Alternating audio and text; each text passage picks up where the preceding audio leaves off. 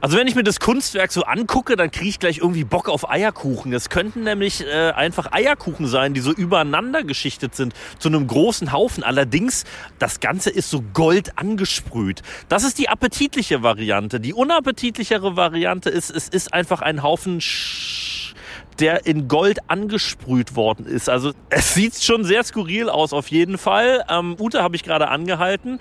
Was soll das Ihrer Meinung nach sein? Gute Frage. Es könnte ein Aktenstapel sein, der nicht abgearbeitet wurde. das, ist, das würde hierher passen, Ja, ne? sieht auf jeden Fall skurril aus. Ja. Ein paar Eierkuchen, auch nicht schlecht. Aber der Aktenstapel gefällt mir besser. Der, der Aktenstapel ist, ist, ist wirklich super, ey. Wenn ich das jetzt mit dem Blick sehe, dann macht das alles Sinn.